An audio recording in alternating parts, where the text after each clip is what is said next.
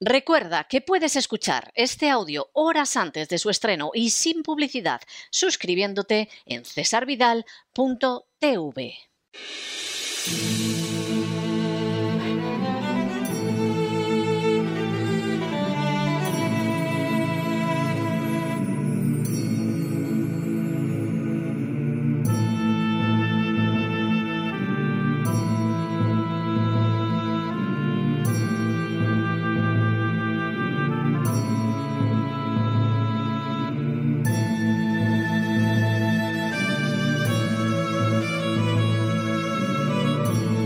La voz con César Vidal, desde el exilio.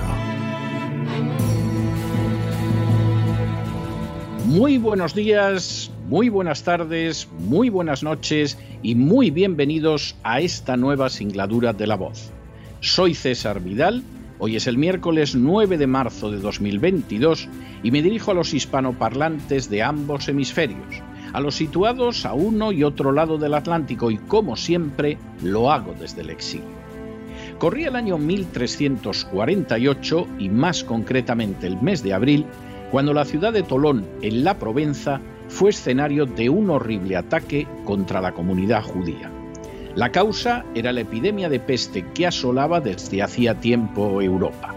La gente de Tolón había llegado a la conclusión de que los judíos la habían provocado con sus artes mágicas y de que la prueba estaba en el hecho de que parecían enfermar menos. El ataque antisemita de Tolón se saldó con el asesinato de 40 judíos y el saqueo de su barrio. Sin embargo, lo peor fue que se trató solo del principio. En tan solo unos meses, los ataques contra las comunidades judías se extendieron a Barcelona, en España, y a otras ciudades catalanas. Se extendieron también a Erfurt, a Basilea y a zonas de la Corona de Aragón y a Flandes. Dos mil judíos fueron, por ejemplo, quemados vivos en la matanza de Estrasburgo y tres mil encontraron la muerte en Maguncia, por citar solo otros dos casos significativos. En total, 510 comunidades judías fueron destruidas en toda Europa, y no fueron pocos los judíos que se quitaron la vida para evitar el sufrimiento de aquellos ataques. Cuando se revisan las causas de semejante atrocidad, aparecen dos especialmente destacadas.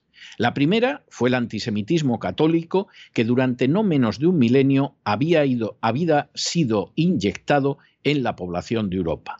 Ese antisemitismo podía estar más o menos dormido según el lugar, pero continuaba latente de manera que en tiempos de crisis estalló. La segunda fue la necesidad de encontrar un culpable frente a una crisis que no se podía controlar, como la causada por la expansión de la peste. Es posible que los judíos murieran en una proporción menor simplemente porque respetaban unas normas de higiene impensables hasta varios siglos después entre sus vecinos católicos. Sin embargo, era absurdo culparlos de algo en lo que no tenían ni la más pequeña responsabilidad. Con todo, la situación duró hasta 1351, en que las ansias de sangre y de castigar a algún culpable por las desgracias anejas a la peste se acabaron apaciguando. Los chivos expiatorios no suelen tener culpa de nada, pero permiten culpar a alguien de aquello que no se ha podido o sabido remediar. En las últimas horas hemos tenido nuevas noticias sobre el chivo expiatorio escogido para desviar la atención de la crisis económica en la que ya estamos. Sin ánimo de ser exhaustivos, los hechos son los siguientes. Primero, tras meses negando la realidad de una crisis económica ahondada por los gobiernos de Mariano Rajoy y por el actual de Pedro Sánchez, el gobierno socialcomunista español ha encontrado a quién atribuirla.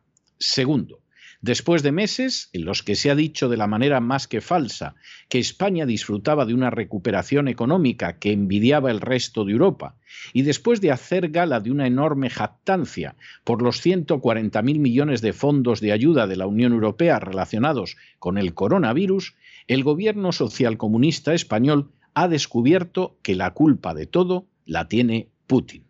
Tercero, Nadia Calviño, vicepresidenta económica del Gobierno, ha declarado hace unas horas ante las cámaras de Radiotelevisión Española que la recuperación económica no es segura.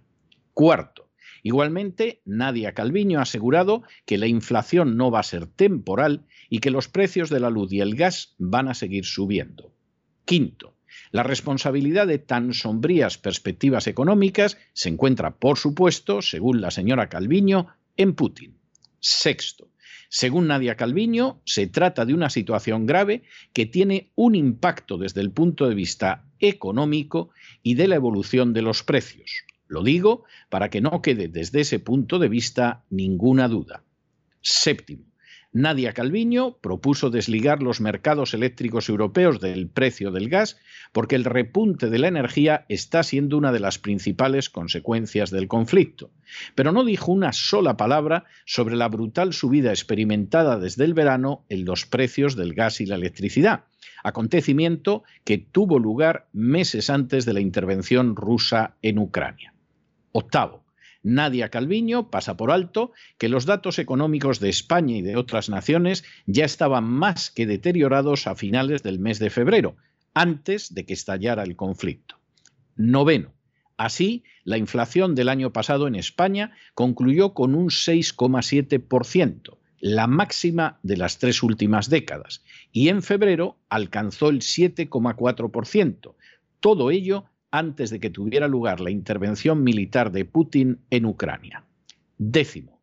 De manera semejante hay que referirse al precio de la electricidad, ya que a pesar de que el presidente Sánchez prometió que los españoles pagarían lo mismo que en 2018 por el recibo de la luz, antes de ayer ya se pagaron 442 euros con 54 céntimos por el megavatio hora de media, frente a los 27,73 euros el megavatio hora que pagábamos el mismo 7 de marzo del 2021.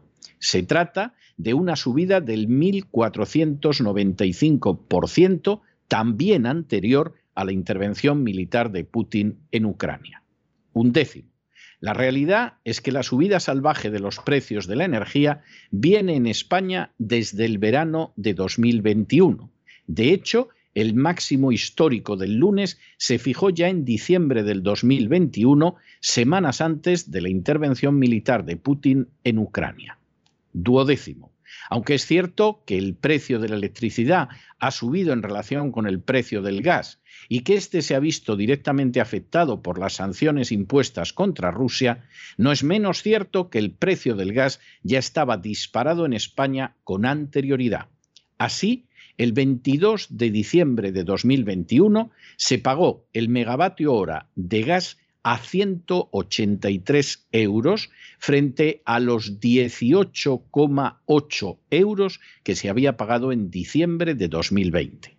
En otras palabras, la subida sufrida por España meses antes de la guerra de Ucrania era ya del 873%. Décimo tercero.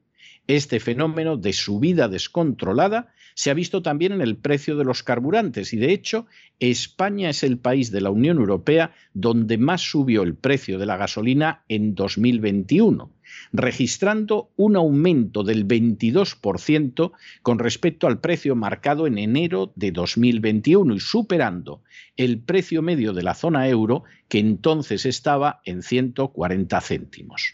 Décimo cuarto todos estos datos indican que mucho antes del estallido de la crisis en Ucrania, la inflación industrial en España ya se situaba en torno al 40% y que el gobierno socialcomunista de Pedro Sánchez no adoptó una sola medida para enfrentarse con esa situación. Décimo quinto, nos sorprende que los embargos de viviendas hayan subido un 60% en España porque ciertamente son decenas de miles los que no pueden ya pagar sus hipotecas. Décimo sexto. Por el contrario, las medidas adoptadas por el gobierno socialcomunista, como la contrarreforma laboral, el incremento del salario mínimo interprofesional, la aprobación del ingreso mínimo vital, la reforma del sistema de pensiones en marcha o la indiscriminada y salvaje subida de impuestos que ha presentado la ministra de Hacienda, María Jesús Montero, han contribuido de una manera esencial a empeorar todavía más el panorama tétrico de la economía española. Décimo séptimo. Por añadidura, el gobierno socialcomunista, siguiendo la línea de Zapatero y de Mariano Rajoy, no ha dejado de gastar y la deuda pública española oficialmente supera el 120%, lo que sitúa a España al borde de la bancarrota. De hecho, España, con una deuda de más de 1.400.000 millones de euros, es una de las naciones más endeudadas del planeta. Y decimoctavo, por supuesto, todo esto sucedía antes de la crisis de Ucrania y de la intervención armada de Rusia.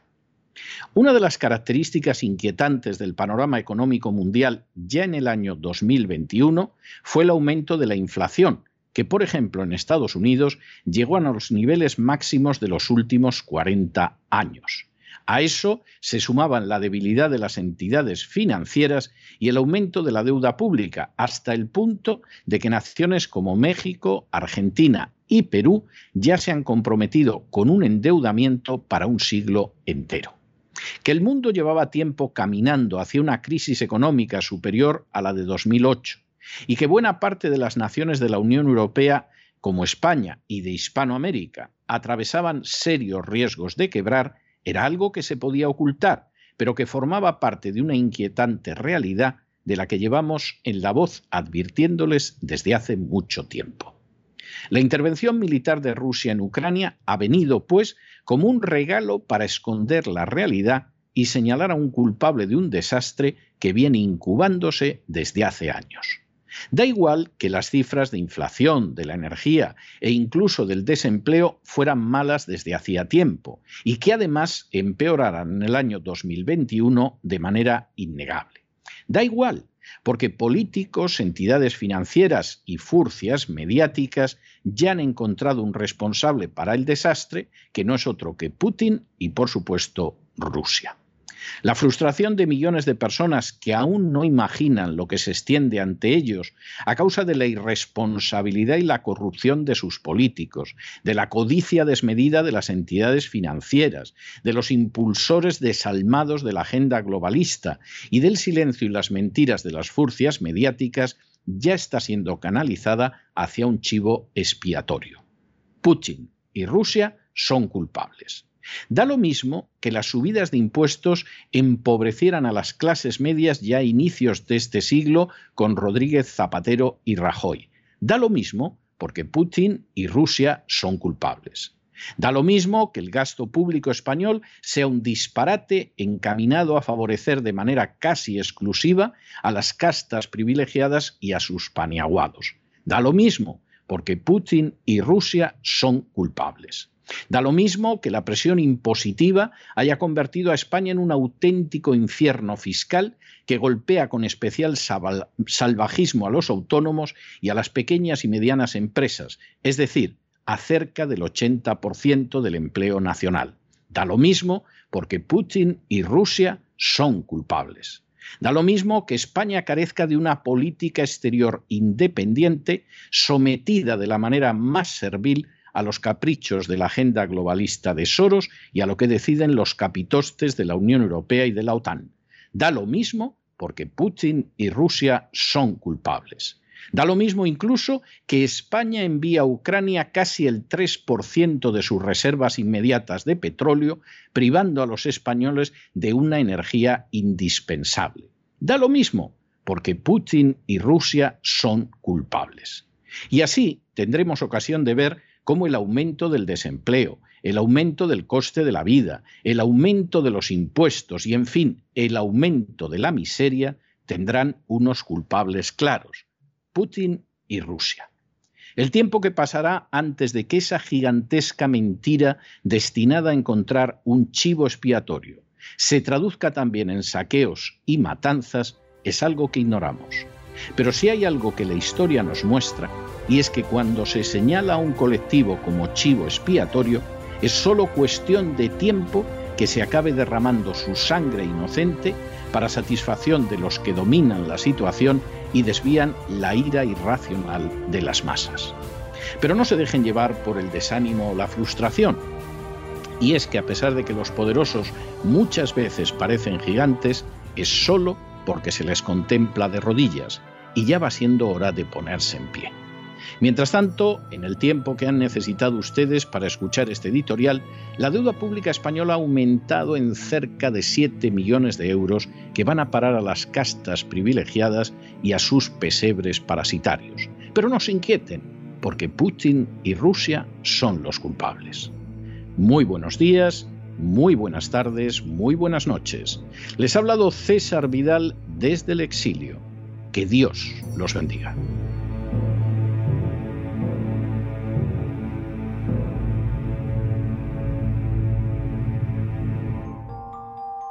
Esta sección está patrocinada por crowdfunding con el siguiente mensaje.